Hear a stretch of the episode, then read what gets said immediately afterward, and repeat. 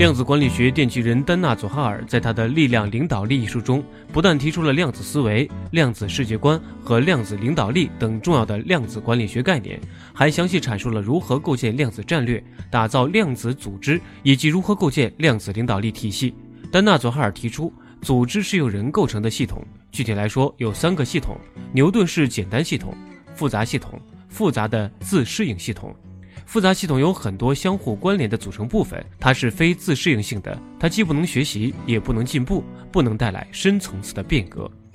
而复杂的自适应系统能持续的与环境进行创新交流。这种复杂的自适应系统处于混沌的边缘，能不断适应环境并进化，对环境内部十分敏感，能够创造性的创造未来。这种自适应系统具备自组织、有限的不稳定性、涌现性、整体性、自适应性、进化突变，可被外部控制破坏、探索性、重构环境，在混沌中保持秩序。这些自适应性具备量子组织特征，掌握这些特征，利用人的机动性转换驱使行为，并形成组织文化，结合灵商这种人类心灵上的自适应系统，根据灵商的特点。推导出自我意识、自发性、愿望及价值引导、整体性、同理心、拥抱多样性、场独立性、刨根问底、勇于质疑、重建框架、积极利用挫折、谦逊、使命感等十二个原则去进行量子变革。